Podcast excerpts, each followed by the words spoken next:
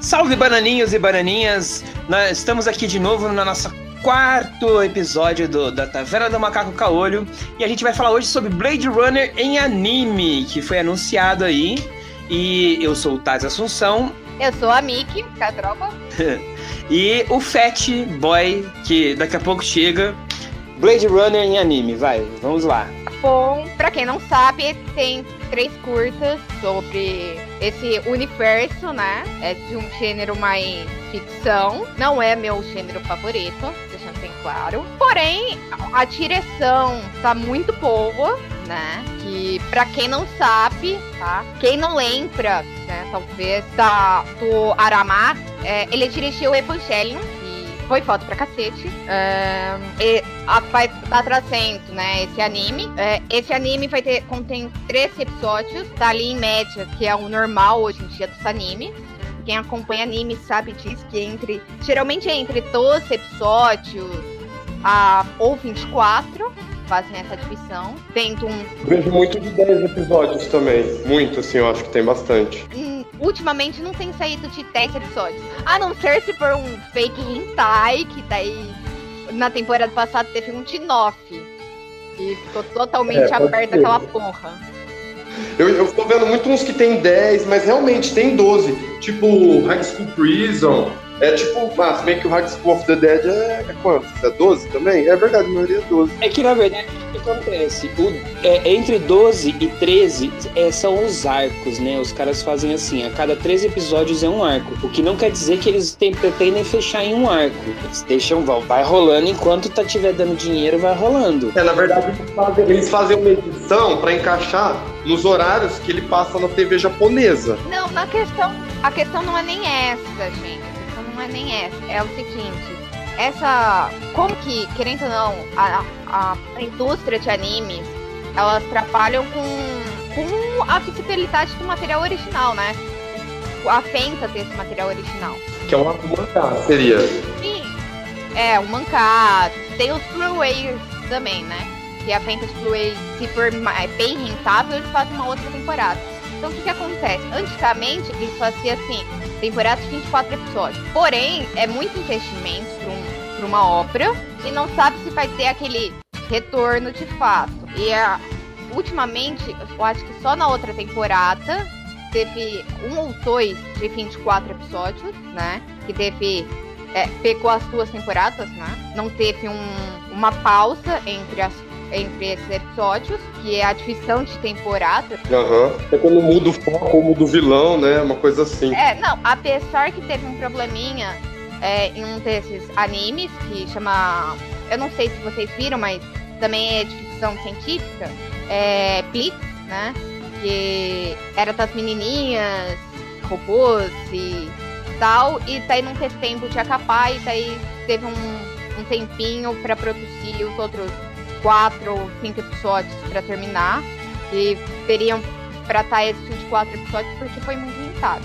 Mas geralmente eles não têm esse ato. Então o que eles fazem? Eles pecam, eles tentam condensar a história num arco de 13. Às vezes não é nem, um, nem o arco inteiro. É, eles cortam muita coisa. Pra tá. O que eu achei interessante que eu tô falando, é, geralmente o anime tem entre 20 a 25 minutos com, com a entrada, né, de a introdução e o final, né? E tem um comercial quando passa no Japão, no meio. É, não, sim, não, mas quando chega para nós. Não, mas eu falo assim, ele é produzido, ele não é produzido pro mundo, ele é produzido inicialmente é, no Japão. É, Tanto é, mas... que se no Japão não fizer sucesso, ele não. Ele não aí alavanca. Tá. Nesse, aí que tá. Ele vai ter 30 minutos e nesse vai ter distribuição mundial já, com os direitos da. da Crow, algo assim. Ele já é, faz. Tipo o Netflix faz quando lança mundial. Tipo, o Netflix lança no Netflix do Japão, lança no do mundo inteiro. É, agora vai. Esse vai estar tá no bloco do adulto do Cartoon Network, né? Vai ser Adult Swim, é o Adult Swim com a, com a produtora do Evangelho. Vai explorar muito, porque tá sendo esperado, né? Porque, querendo ou não, foi um grande sucesso na época. E o mais curioso dessa história também só vai ser lançado esse anime por causa do Blackout 2022. E também teve o Watanabe e Aramaki na, nessa produção. E daí teve um grande sucesso aí. O que no Watanabe? O Watanabe tá nessa produção também. O Watanabe é o diretor de Evangelion. Ah, e o tá. que ele- Ah, eu confundi. Não, o, dire- o diretor de Evangelho é o Aramaki. Isso, o Aramaki, ele tava na, na, na coisa e o Watanabe é o produtor de Cowboy Bebop, Quem não que é é isso? Watanabe? É um aquele ator que eu ia perguntar, aquele ator Ken Watanabe, que fez a origem?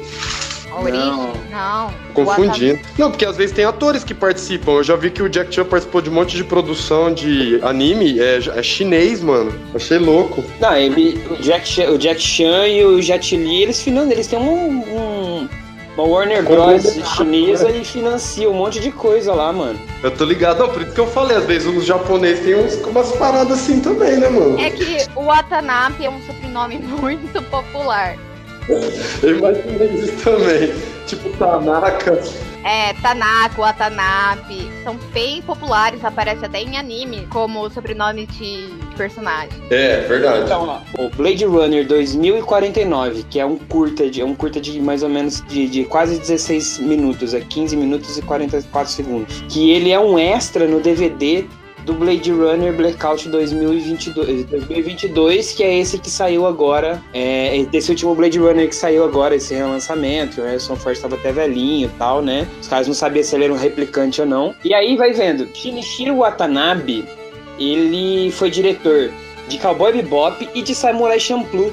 É, ele é o criador do Cowboy Bebop. Então, e aí ele tava na produção, ele, tava, ele dirigiu esse curta, gostou, teve uma repercussão legal, principalmente no Japão. Porque essas coisas é, futurísticas, steampunk, essas... Eu amo o Samurai Champloo. Eu tô ligado. Mano, ele é tipo um hip hop samurai, irmão. e é massa. O Samuel Jackson, não é isso? Não, o Samuel Jackson é no Afro Samurai. É. Mano, mas o, o Afro Samurai, eu entendi que ele foi uma coisa que eles ocidentaram o bagulho. Lá eles ocidentaram, só que só com o japonês, mano. Você vê que, você vê que o, o, o Mugen, ele é mais puxado pro chinês do que pro japonês, mano. Até no jeito de lutar, ele usa Kung Fu e o caralho. É, então. E eu acho que, que é isso, assim. Deixa eu passar um pouco da ficha técnica do. Posso só fazer mais uma curiosidade? Pode. É, eu acho que eles só esperavam essa, esse grande sucesso, porque esse projeto, né, foi, foi anunciado logo depois de Cowboy. Então, eu, eu acho que por isso, né, eles decidiram transformar uma propriedade americana ao vivo em um desenho japonês. Eu acho que isso não, não é tão comum, apesar que hoje em dia tudo é comum. Batman foi assim também? Bat, o Batman foi. É porque o mercado. O mercado. O mercado, o, ori- é, o mercado japonês e agora o chinês é, para essas animações de super-herói, animações futurísticas, não sei, japonês é tudo tarado por robô, né? Animações, animações futurísticas, alguns tipos.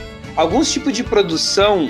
Quando você, por mais que você vai lançar nos Estados Unidos, você pensa que é o seu principal público e tudo mais, quando você pensa em lançar isso, automaticamente o seu segundo público vai ser o, vai ser o Japão, vai ser a China, porque lá vende muito. É, vai ser a Ásia, né? É, vai ser a Ásia. Como, por exemplo, Vocês acham que Pacific Rim vendeu mais no Japão, então? com certeza, ven- vendeu muito mais lá. É mesmo, mano? Eu não sabia disso, meu. É, não, é porque é, geralmente o que estabelece é, produções, né? É, são o mercado do material original no Japão. Se ele não for sucesso no Japão, não vai ter segunda temporada. É por isso que eu tô aqui nessa.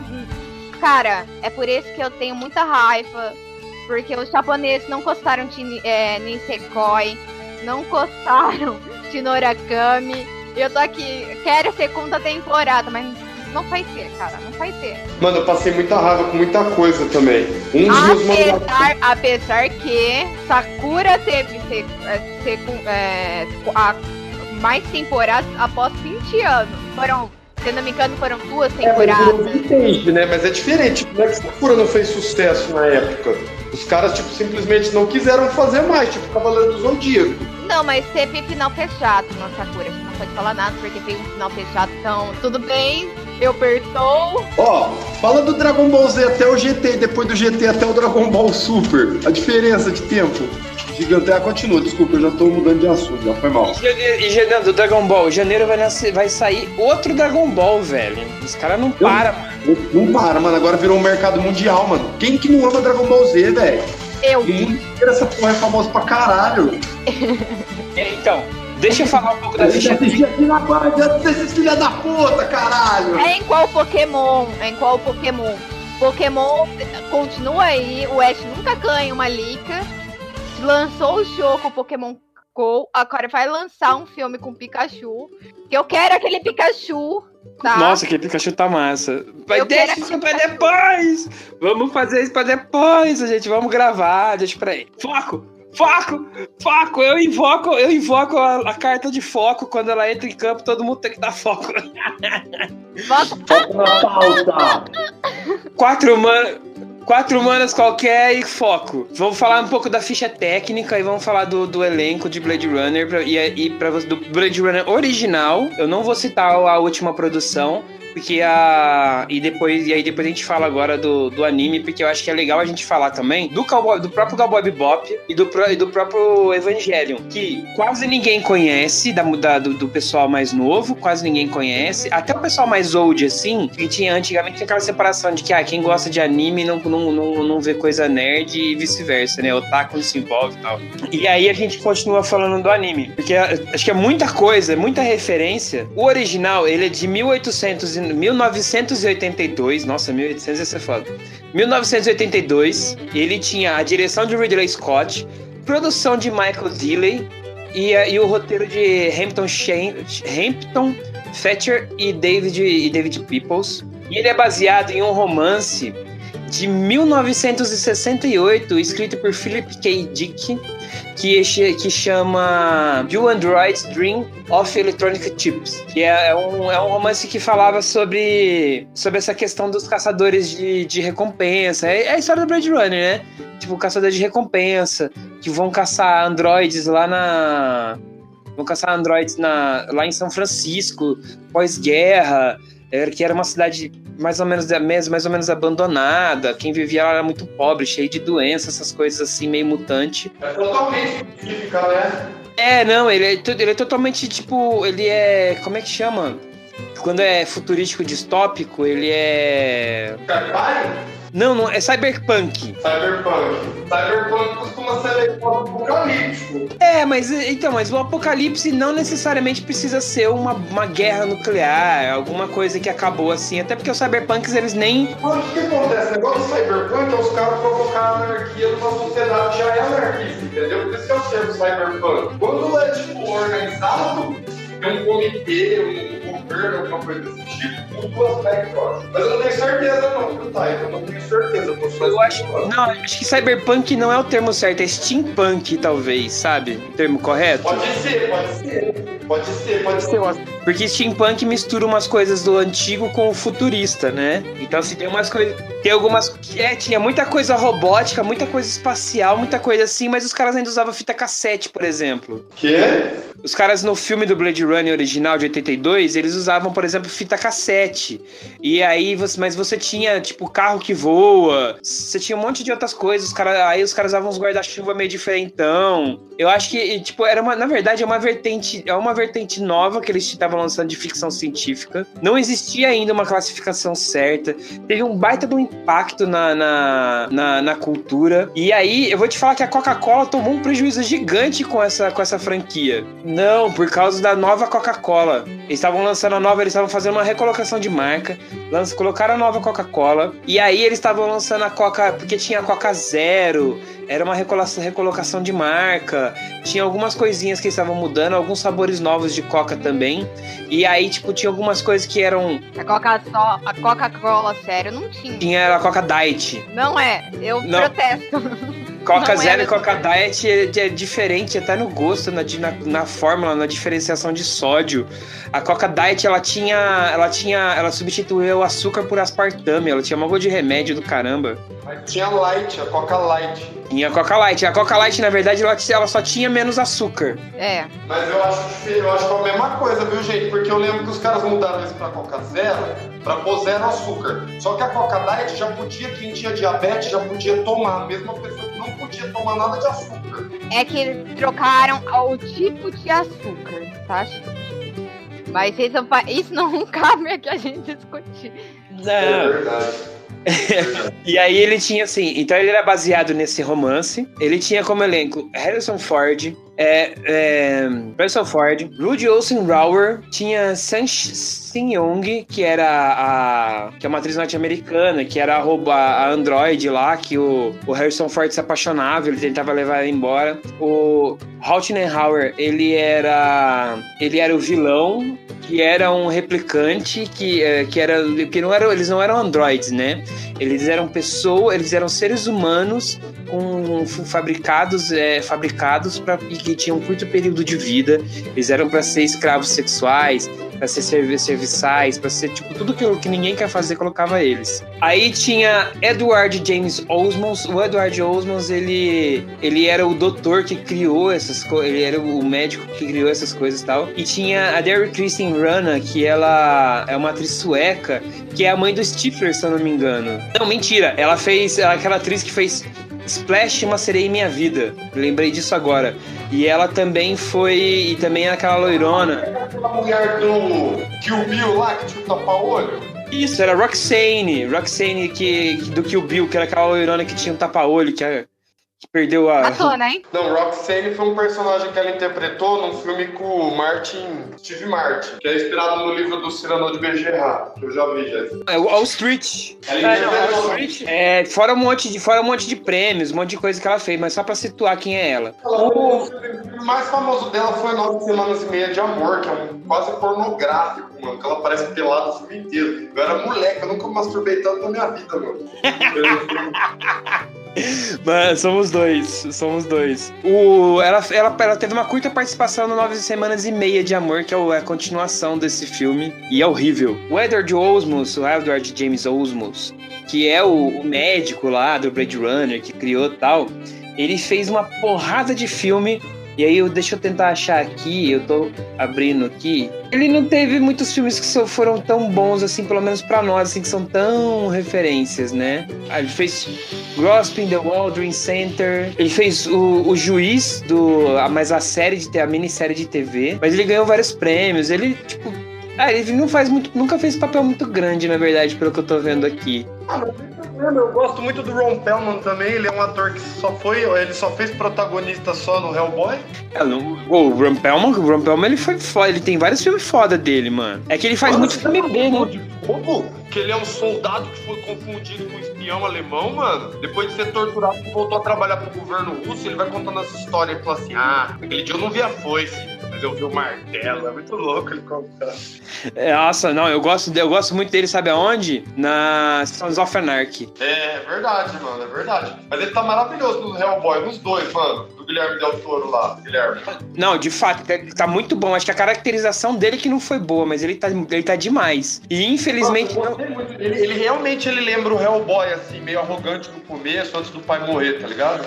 Mano, é o jeitão dele, né, velho? O próprio ator é desse jeito, assim, o estereótipo dele, pelo menos nas telas, porque dizem que ele é mó da hora fora da- do cinema, fora da tela. Mano, antes do Sons of Anarchy, ele falou que ele ia na Comic Con e ele tava assim, chegava sempre alguém assim pra falar assim, ô, ele falava assim, pronto, me reconheceram, na hora de dar o autógrafo, a pessoa falou assim, você tem isqueiro pra me emprestar?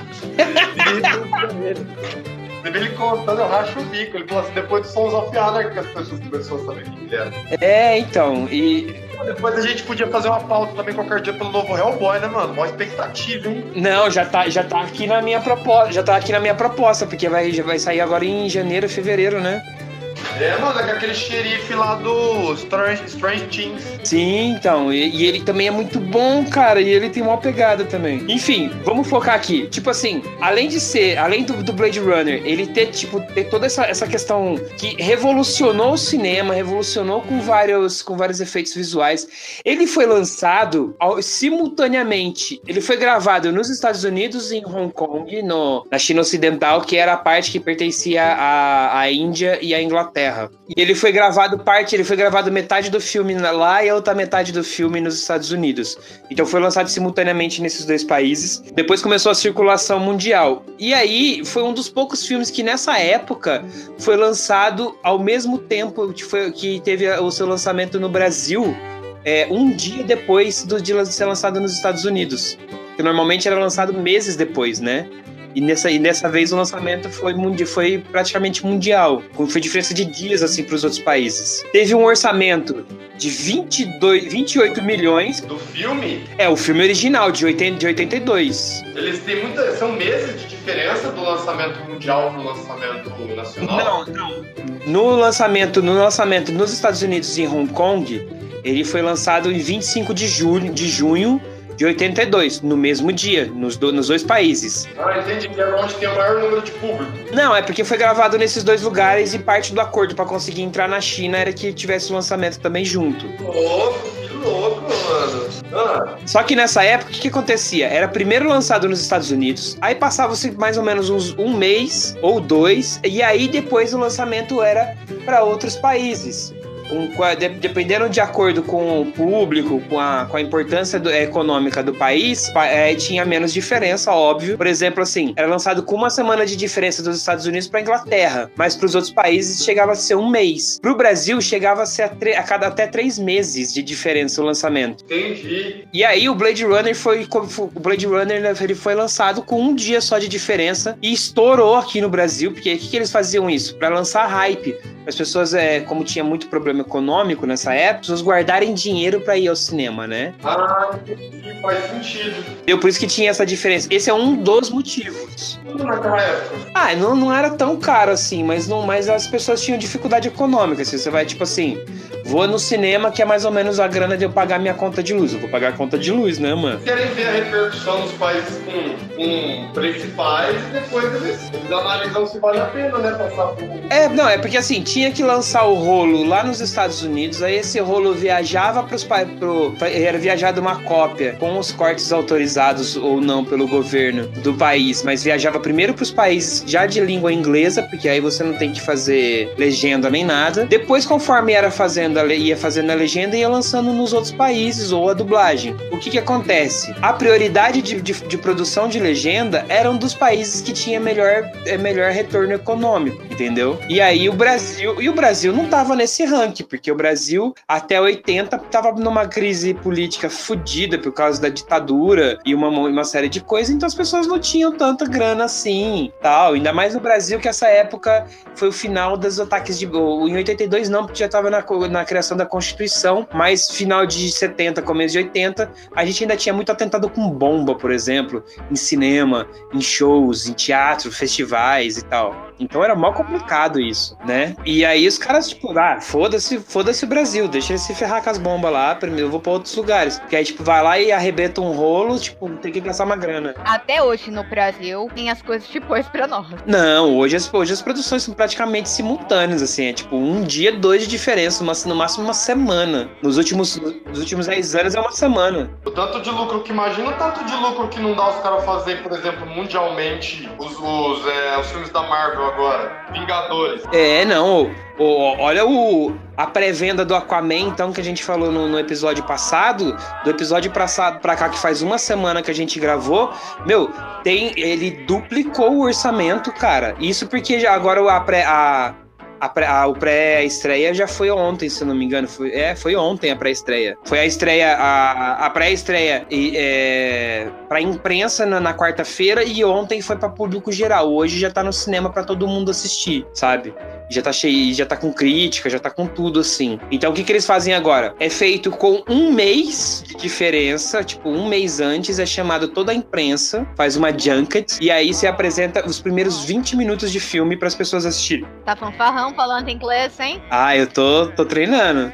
Então é feita a junket e aí é. E aí, um mês antes, são os primeiros 20 minutos, as pessoas dão críticas, você faz os últimos acertos, e aí, uma semana antes da pré-estreia, você chama toda a imprensa para elas assistirem o filme inteiro. E aí eles têm que assinar um acordo de confidencialidade, não sei o quê.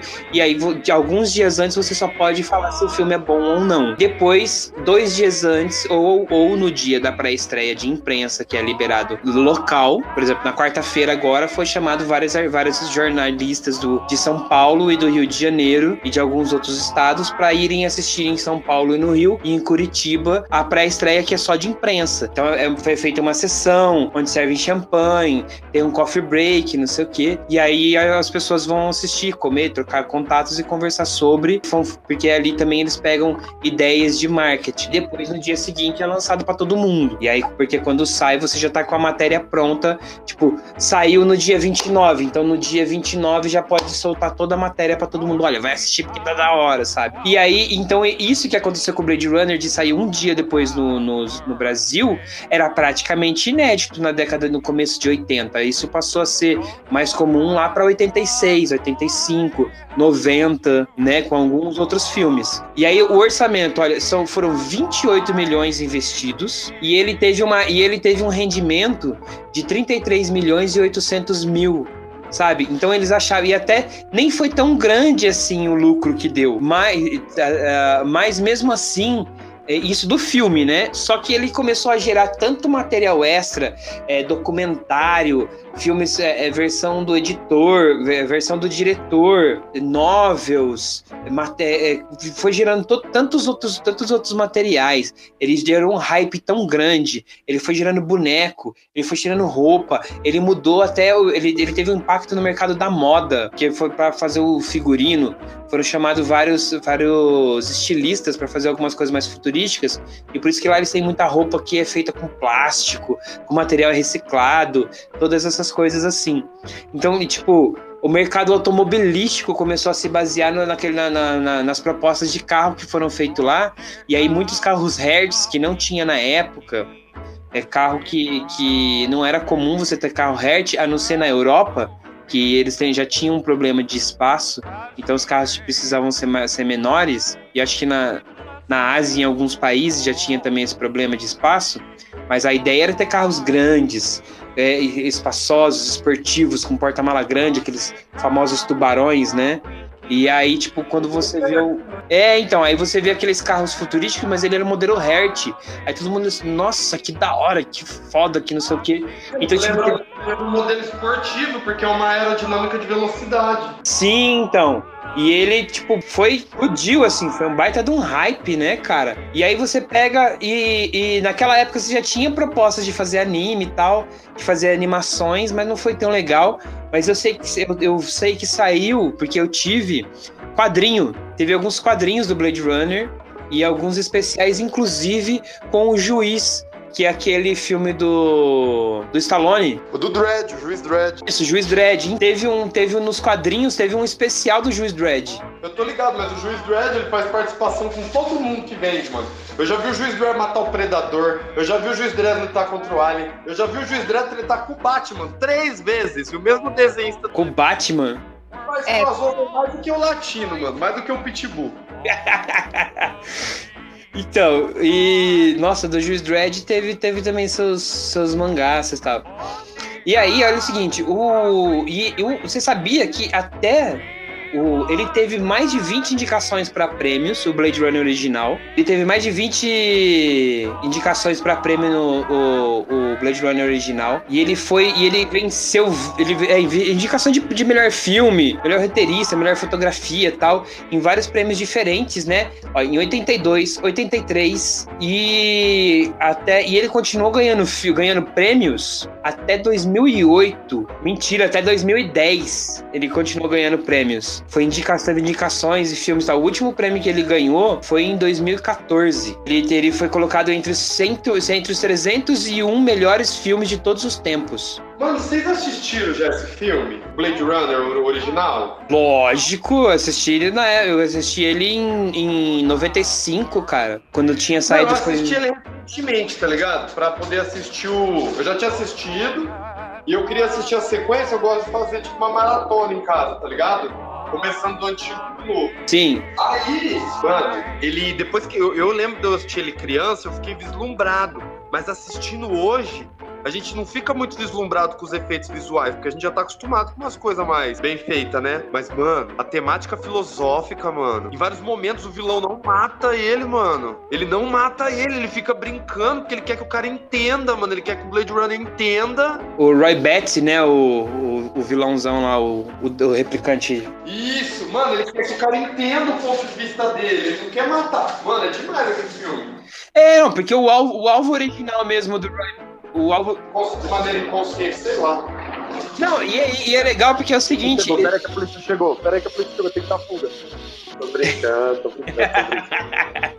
Então. E é legal porque é o seguinte. Ele dá, ele deixa, ele foi um dos primeiros filmes daquela questão de você não de dar aquela dualidade de você não saber se o herói cara era se ele também era um replicante ou não sabe? Ele tinha todo aquele negócio assim, e tinha aqueles sonhos que, para aliviar a mente dos replicantes, eles tinham sonhos que eram criados, que é sonho com unicórnio, tinha todo um rolê louco assim, que de vez em quando o Rick Deckard, que é o, o personagem do Harrison, do Harrison Ford, ele também tinha, sabe? O Deckard tinha, e tinha tudo isso assim. E, e o fato do Roy não matar ele, porque ele não matava replicantes, é, deixava também essa dúvida, né, cara? E o filme acabou sem falar se ele era o replicante ou não. E até hoje, até hoje, o diretor lá, o, o Ridley Scott, o Ridley Scott ele deixou a incógnita. Até hoje o Ridley Scott não assume se ele é ou não um replicante. Nem o Ridley Scott e nem o, o David People, que é o, que é o principal roteirista. Eles não assumem. Como que os caras vão falar? Cada um cria uma. Então. Então, calma aí. Perante algumas, alguns sites americanos que eu andei pesquisando pra ver como queria ser esse anime, como queria, tá? Disse que o Rian é o, é o, o replicante, tá? Do Next é, né? o, o Rian é o, o vai ser o personagem principal do anime. É, não, porque ele ainda não nasceu na época. Aí que tá. Se a gente for pecar, assim, tudo que a gente tem sobre o Blade no Black Lotus, né? Se passará em 2032, vai. Sendo assim, ele fica, assim, entre mais ou menos 13 anos depois do filme original e 17 anos antes do Black Hunter é, 2049, entendeu? Então, tipo, ele vai estar tá ali ser um tipo uma con, uma constitui, con, é, oh, caramba, continuação. Uma constitu, continuação inspirado no Black 2049 no Blackout 2049. Né? E onde que o Rian não vai aparecer, porque ele, se a gente for ver, é, ele não nasceu ainda, cara. Então, tipo, já que ele é, um, é o replicante, né? Isso acontece depois, lá em, lá em 2000 e lá foi cacetado. Então... Não, mas o Rian, o Rian, esse que você tá falando, é o que é o que aparece naquela, naquele curta de animação Blackout 2049. Ah, e aí essa história vai passar antes dele nascer. Exatamente. Então, Entendi. Tipo, provavelmente vai ser alguma, alguma aventura não muito bem aventuradas, não muito legais do Rick. Foi isso que eu li, porque ele fica entre o, é, entre o filme original e antes desse do Black Hunter 2049, entendeu? E além que terá muito mais personagens novos e vai ter alguns personagens que vai aparecer ocasionalmente ali na série. Porque tá tudo mantido em secreto, né? Pra ninguém. Pra não passar nada. Tá tudo em secreto. Mas é, é, essas, essas notícias foi transparecendo aí na mídia nos últimos. Nas última, nos últimos tempos, né? Desde que veio o anúncio. E tamo indo, né? Estamos pesquisando. Não, eu acho massa, assim, é bem, é bem legal. E, e é engraçado porque, assim, né, ele, ele a produtora dele, tá, o pessoal tá numa vibe de relançar coisa antiga, né, cara? Porque, tipo assim, não, acho que eles não estão conseguindo lançar nada que pega de verdade agora, e aí... É, porque é muito mais fácil você pegar uma fórmula que já ganhou, porque você pega o público que era fã daquilo, e você pega a nova leva, tipo, os filhos, os, o, a, a nova galera vintage, entendeu? É, dá certo, mano. Não tem por que não fazer É, isso. não, não é isso que não peca. Em relação de anime, se a gente for ver, é, sobre o mesmo tema, ficção científica, vai, robôs. A gente a, terminou não faz muito tempo Darling Ter, Ter Frank, que foi o maior sucesso, uma produção totalmente original, que não tem, assim, tipo, não é passeado em mancá nem nada. O mancá foi passeado no anime, que é algo assim extraordinário e foi o maior sucesso, tipo. Só que não tem segunda temporada porque tem final fechado. Não, mas eu, eu, prefiro coisas que não tem segunda temporada do que às vezes ter porque tá, tá dando dinheiro. Isso é uma coisa forçada. É, não, eu gosto de histórias com finais fechados. Porque tá fechadinho, tá bonitinho, tipo, não tem pra onde fugir. Então, tipo, eles estão lançando coisas que pegam, porém, eu acho que eles querem trazer mais gente a conhecer produções, as produções de animes, né? Então, eu acho que é, é a forma de arrecadar mais é, telespectadores, né? Sim. Então, eu acho que é por isso que eles estão fazendo isso. É, eu acho que é pegar, pegar a molecada nova, porque assim, o Blade Runner, o Blade Runner, o esse no último que saiu, ele não foi tão sucesso de bilheteria, tão sucesso assim, porque quem, quem se prestou a falar sobre foi o pessoal mais antigo que tava esperando um outro Deckard, uma outra coisa, e eles repetiram mais ou menos a mesma fórmula do original. E aí eles estão falando assim, olha, então vamos fazer uma coisa diferente que vai ser pra molecada mesmo, tá? Eu acho que é nessa pegada que eles estão tentando fazer. Até porque não, não, divulgaram muito a trama, né? E, mas eu acho legal, assim, até isso que eu ia falar. Porque, assim, ó, o, o Shinihiro Watanabe, ele, ele tá refazendo, ele tá remasterizando ou refazendo o Cowboy Bebop. Não vai ser uma história nova, nada. Mas ele tá revitalizando o Cowboy Bebop com efeitos novos, alguma coisa assim, que é pra, tipo, algumas coisas que ele queria fazer no original, de efeito, alguma coisa assim, não podia fazer porque a tecnologia da época não permitia. Ah, isso é legal. O original do Cowboy Bebop, ele vai, vai ser lançado inteiro na Netflix daqui uns dias pra, pra gente poder assistir. É, eu tô lá pra assistir em primeira mão. Assim que é aparecer, tô clicando pra assistir. Então, e ele, e aí a empresa dele, que é a Solo Digital Arts, além de tá fazendo, tá, tá, tá além de estar tá fazendo isso, eles estão desenvolvendo um novo anime do Ultraman, é uma nova história, são outras histórias e tal, que e ele e essa empresa dele vai cuidar da parte de toda a parte de animação desse coisa, então, tipo, eles estão realizando muita coisa, né? Agora que vai voltar na, no ar o Evangelion. O Evangelho também vai sair no Netflix inteiro, assim, tá? Tô todo mundo junto com Cavaleiros Zodíacos também faz sair coisa nova. O Cavaleiros Zodíaco ele tá sendo todo reescrito, né? Netflix tá, já faz um tempo que tá fazendo. Vamos fechar então uh, esse assunto. O Fett tem algum complemento? Mano, não, achei muito interessante o que vocês falaram. Tô ansioso, eu quero ver esse anime aí. É, ainda mais que tem realmente essa vibe que vocês falaram do Cowboy Bebop, que é uma coisa que eu gostei muito também quando eu vi. Não gostei muito do mangá. Mas o anime eu gostei muito do Cowboy Bebop. Eu acho que, tipo, essa vibe do novo Blade Runner, assim, também, eu, eu curto esse tema. Se o anime tiver essas questões filosóficas que foi muito abordada no filme, sobre em quem você acredita e o porquê você acredita. Eu sou muito fã desse negócio de teoria da conspiração, tá ligado? Eu acho que vai ser uma boa. Eu já tô ansioso já pra ver, sinceramente. Tá, então Expectativa 5 bananas. Massa, isso que eu ia te pedir. Expectativas, 5 bananas. 5 bananas. Viu nossa conexão? Cissa? Bom, eu, como que eu não sou uma fã desse gênero, porém eu tô ansiosa. Eu não sou. Realmente, eu não, eu não sou muito fã de ficção científica. Porém, alguns outros eu assisto porque eu sou uma pessoa muito curiosa. É, pelo que eu fiz, deixa um gostinho de quero mais e eu não consigo imaginar como vai ser essa história. E apesar que, apesar de eu não ser fã, hoje eu vou dar quatro bananinhas. Quatro bananinhas. Não é meu estilo. Então, eu ainda tenho o meu pezinho atrás. Que alguma merda pode ocorrer. Beleza, quatro bananinhas então. Eu, cara, eu sou bem suspeito para falar, eu tenho altas histórias, isso é muito nostálgico para mim, mas eu vou dar cinco bananas também da expectativa e dou cinco bananas pro filme original, que é para vocês irem, assistam o filme original, quem não assistiu ainda, porque aí você até vai ter uma visão inclusive melhor. E quem assistiu quando criança, vê de novo com o ponto de vista mais atual, mais politizado que a gente tem hoje graças à internet. Assistiu, assistir de novo, reassistir o primeiro filme. Foi, muito importante para mim ver de novo, entendeu? Acho que é uma sugestão também boa que eu queria passar pro pessoal. Quem não assistiu, quem já assistiu, assistir de novo. Posso fazer uma menção honrosa? Faça a menção rosa. Opa! E tem um nostálgico. Já que a gente comentamos que o Evangelion vai voltar a essas pessoas que gostam de conspiração, matança, anjos, essas coisas bem futurísticas, aproveita o Evangelion, assistam, é legal. Eu assisti, foi uma produção que eu tinha o quê? Uns 4 anos, 4 para 5 anos. Então, teve 26 episódios, eu não sei se vão relançar tudo bonitinho com os 26 episódios ou vão cortar e sei lá o que eles vão fazer.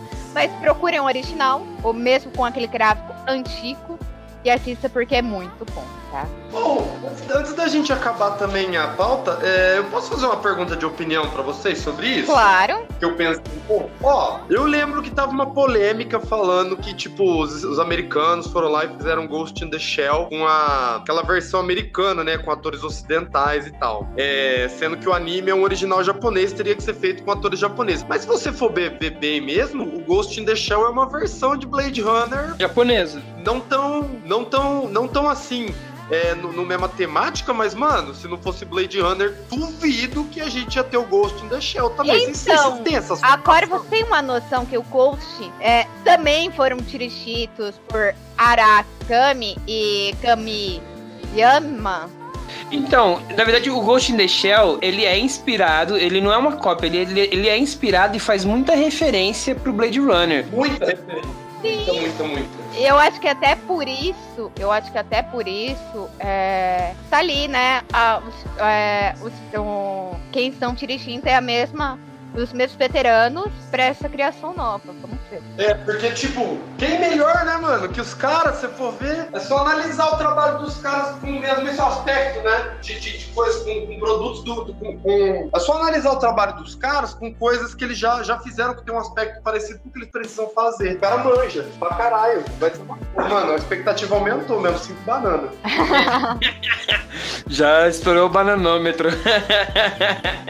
eu ainda. Não, eu ainda ainda mantenho as minhas quatro bananinhas, porque eu tenho sempre um pé atrás. Porque to, tudo que envolve ficção científica, quando vai para anime, ou. Eu não curte games? Ou. Não, o problema é o seguinte, gente. Quando faz ficção científica para anime, ah. é, tem que ver a forma que é feita. Ainda mais se tem alguma, um, um, tipo de batalha, alguma coisa assim. Tem que ver porque às vezes a, a computação gráfica não fica bom, às vezes o desenho não fica bom eu tenho, eu tenho meu pé atrás com isso, entendeu? Então, tipo, é. é... Você, tipo, Gundam? Não tô escutando direito. Ele perguntou se você curte Gundam. Gundam. Não, não curto. Pô, as cenas de luta deles é demais, mano. Gundam é meca, né? Tem muito meca, não é isso? É, mano, o Evangelho também, Evangelho tem umas cenas de luta que pariu, não ficção científica do mano. Não, então, mas aí que tá, eu não gosto muito. É, eu não gosto muito desse gênero. Entendeu? Então, é muito difícil eu recomendar alguma coisa sobre esse gênero. Mas, ó, nesse ponto, nesse ponto eu concordo com a Cissa, porque eu andei vendo umas, uns animes de ficção. Mesmo, mesmo anime, é, umas animações de ficção científica, e elas me deixaram um pouco a desejar, assim, porque aí os caras vão lá e investem muito no visual, e que é, ele é realmente muito caro, e o cara quer deixar muito bonito, mas pra, aí ele acaba cagando no roteiro, no enredo, sabe? Então, tipo, fica aquela história meio fraca, meio xoxa e tem umas lutas da hora. E aí, ou então ao contrário, ele ele faz muito tão bem o roteiro, tão bem construído, e aí o cara vai, não, não investe na produção visual do, do que tem que ser feito, sei lá. É. é, normalmente eu vejo que eles têm uma produção visual muito boa, realmente, que atrai muito, tá ligado? Mas quando o filme tem isso, quando o filme tem isso, já é um pouco pra dar ênfase. Que nem o Pacific Rim. Você quer uma cena mais louca do que o, o robô gigante pegar petroleiro pra dar na cara do monstro, mano. Ó, quer ver? Quer ver uma coisa? No animes, assim, desses compadres que foram lançados recentemente, Darling mesmo fez um grande sucesso. Eu ainda até hoje, desculpa para quem não assistiu, vou dar um baita de um spoiler agora. Então, já deixa bem claro agora. Tipo, quando a Curia se transforma em um robô, tipo, ela era um bicho, entre aspas, né? Enfim, ela era um monstro, como os outros diziam, se transformou em um robô e ela foi pra puta que pariu. Cara, na boa. Não fez sentido nenhum. Mas é, tirando essa parte ali, que ela se torna um robô e o, o corpo que ficou na terra virou pedra e, e tal, é essa coisa meio muito louca que eu ainda não entendi até hoje, né? Apesar que eu tenho várias teorias sobre isso, não fez sentido nenhum, entendeu? Tem batalhas legais? Tem, mas, tipo, eles, às vezes eles perdem, eles perdem o foco no roteiro. Então, geralmente, para eu indicar algum anime, ou tem que ter alguma coisa que me atraia muito, e geralmente é história. Então eu sempre fico com esse pecinho atrás, quando tem luta, tem batalha, ou ficção científica que tem, envolve essas coisas, geralmente eles fazem mertinha. E como que eu, eu não vi quem é a parte técnica de, de arte, eu não posso comentar muito sobre. Então, pessoal, esse foi o nosso quarto podcast. Você curta aí as nossas redes sociais, Twitter, Instagram, página no Facebook. A gente tem o blog que é medium.com barra tmcaolho. Tá, entra lá, tem várias matérias legais. Inclusive tem uma matéria que a Miki escreveu, toda sobre os, o, os animes et que são os falsos rentais, que eles se vendem como rentais, são mais pesadão, mas na verdade eles são eti. Tá todo lá para você escrever. Eu sou o Tais Assunção, me siga nas redes sociais. Miki. Eu sou a Miki Catropa. Me siga nas redes sociais, curta a matéria, leiam e depois me dê a sua opinião. É isso mesmo, o Fat Boy uh, acabou a bateria dele aí no meio da gravação do celular dele. Então a gente vai ficando por aqui. Até uma próxima. Tchau!